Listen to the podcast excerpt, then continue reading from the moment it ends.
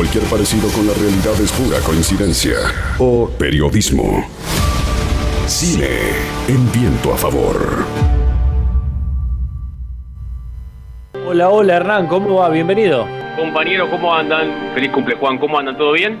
Bien, muchísimas gracias. Intrigado porque sinceramente no le saco la banda sonora. No, no hay manera, por supuesto, no, no hay manera. Aunque la, particularidad de la banda de sonido es que la escribió su director. Esto es como mínimo llamativo, que es un, un hombre nacido en Chile, español ya por adopción, y es nada más y nada menos que Alejandro Amenábar, un buen director. No con una carrera tan prolífica, pero sí con, con, buenas películas. En este caso estamos hablando de 16 años del estreno de una gran película para mí, que es Mar Adentro, que ahora vamos a charlar, pero tres años antes había hecho Los Otros, una buena película de suspenso, muchas veces comparada con Sexto Sentido, con Nicole Kidman en aquel momento, y tres años, cuatro años después, hace finalmente esta Mar Adentro, de la cual se cumplen 16 años y que tiene una historia increíble, una historia muy fuerte, que es la historia real de Ramón San Pedro. Ramón San Pedro es un escritor, era un marino, cuando tenía 25 años en La Coruña, se tiró al mar desde un acantilado y con el golpe se golpeó contra una roca, se rompió la séptima vértebra eh, y obviamente en ese momento, con todos los problemas de la, de la situación, quedó tetrapléjico. Desde allí lo que hizo fue presentar todo el tiempo y también, esto es importante, poner en el impacto mediático el debate sobre la eutanasia en España. Presentó muchas, muchas eh, demandas legales en Barcelona, en La Coruña,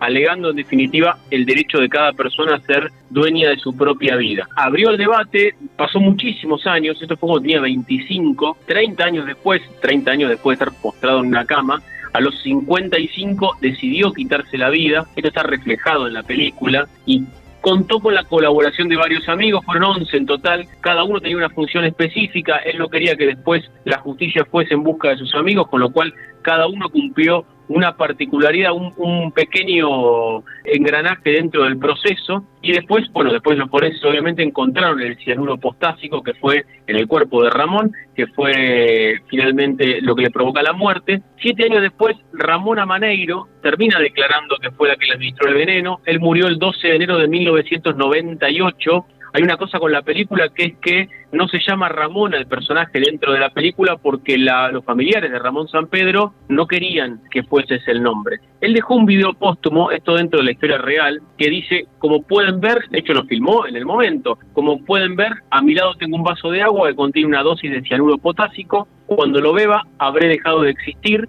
renunciando a mi bien más preciado, mi cuerpo. Dice, considero que vivir es un derecho y no una obligación, y he sido obligado a soportar esta penosa situación durante 28 años, 4 meses y algunos días. Bueno, sigue este, este video muy fuerte, muy impactante, y que en la película está interpretado, te diría realmente magistralmente por Javier Bardem, que bueno, tuvo varios trabajos para esta película, casi un actor de método también, algunos recuerdan a Daniel Day-Lewis como un actor de método. Bueno, la verdad que Javier Bardem lo hizo con esta película, leyó no solo Cartas del Infierno, que es el libro de cartas y poemas que dejó Ramón San Pedro, sino que también tuvo largos procesos de maquillaje en el cual él cuenta que en esos procesos, realmente muy largos para parecerse lo más posible a Ramón San Pedro, también lo ayudó mucho a entender el personaje. Y una de las cosas interesantes dentro de la película, que la verdad que está muy bien contada y muy bien hecha, es cómo Alejandro Amenábar cuenta a través de dos mujeres las distintas posturas sobre la eutanasia. Una es Julia, la abogada, que quiere apoyar su lucha, que ella también tiene un problema degenerativo y que se siente muy consustanciada con, con la situación de Ramón. Y otra es Rosa, que es una vecina del pueblo que intenta todo el tiempo convencerle de que no, que, que hay que vivir, que vivir merece la pena. Y bueno, dentro de esas dos mujeres, él todo el tiempo en la película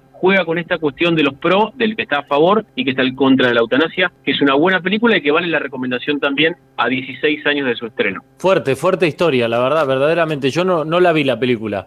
Eh, no sé si la miraría ahora en pandemia, pero verdaderamente hay que decir que, que estás hablando de una película muy, pero muy fuerte, ¿no? Muy interesante, una muy buena película, bien hecha, bien actuada, bien guionada y que fue trabajada desde muchas aristas. Cuando algunos meses antes del estreno en España, primero quiero decir que no es la primera película que se hizo sobre el caso de Ramón San Pedro, había una anterior que en realidad es un telefilm, antes se llamaban telefilm, bueno, hoy no sé qué sería Netflix en este caso, sería, pero bueno, básicamente era eso, que se llamó Condenado a Vivir en 2001, muy cercana a la muerte de, de Ramón San Pedro, y después se hizo finalmente esta película que se llama Mar Adentro.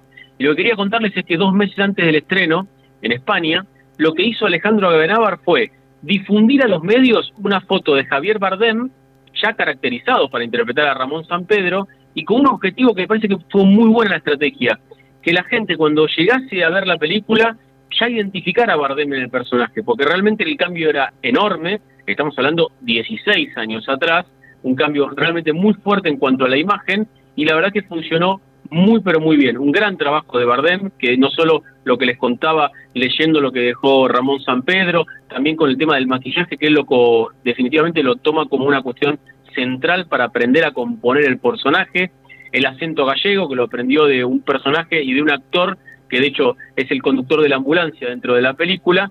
¿Y qué dejó esta historia? Bueno, mucho, pero también dejó muchos premios. Ganó 14 premios Goya, son los Oscars españoles para que se entienda rápidamente. Ganó el premio Oscar a la mejor película de habla no inglesa y ganó también un Globo de Oro como mejor película extranjera. La dejo como recomendación, más allá de que no está en Netflix, que es la primera pregunta que me llega cuando termino de hacer la columna, pero se puede conseguir y se puede ver. Tiene actores muy conocidos la, la, película, pero sobre todo especialmente me gustaría hacer hincapié en esto, ¿no? El contexto en el que fue esta situación, los 30 años y cómo la película y sobre todo Benavar lleva esta cuestión del dilema, del debate, de las contradicciones internas, de la ética, a través de dos personajes y me parece que muy hábilmente lo hace. Y vale la pena para ver la película porque la verdad es muy pero muy interesante, más allá de que a, veces uno cuando escucha 16 años parece que fue hace una eternidad, ¿no? Sobre todo los más chicos les parece que las películas que a tanto tiempo atrás no, no valen la pena. Bueno, está realmente muy buena y vale la pena para recordar y para recuperar muy buenas películas en estos tiempos de pandemia. LU5 Podcast. Viento a favor.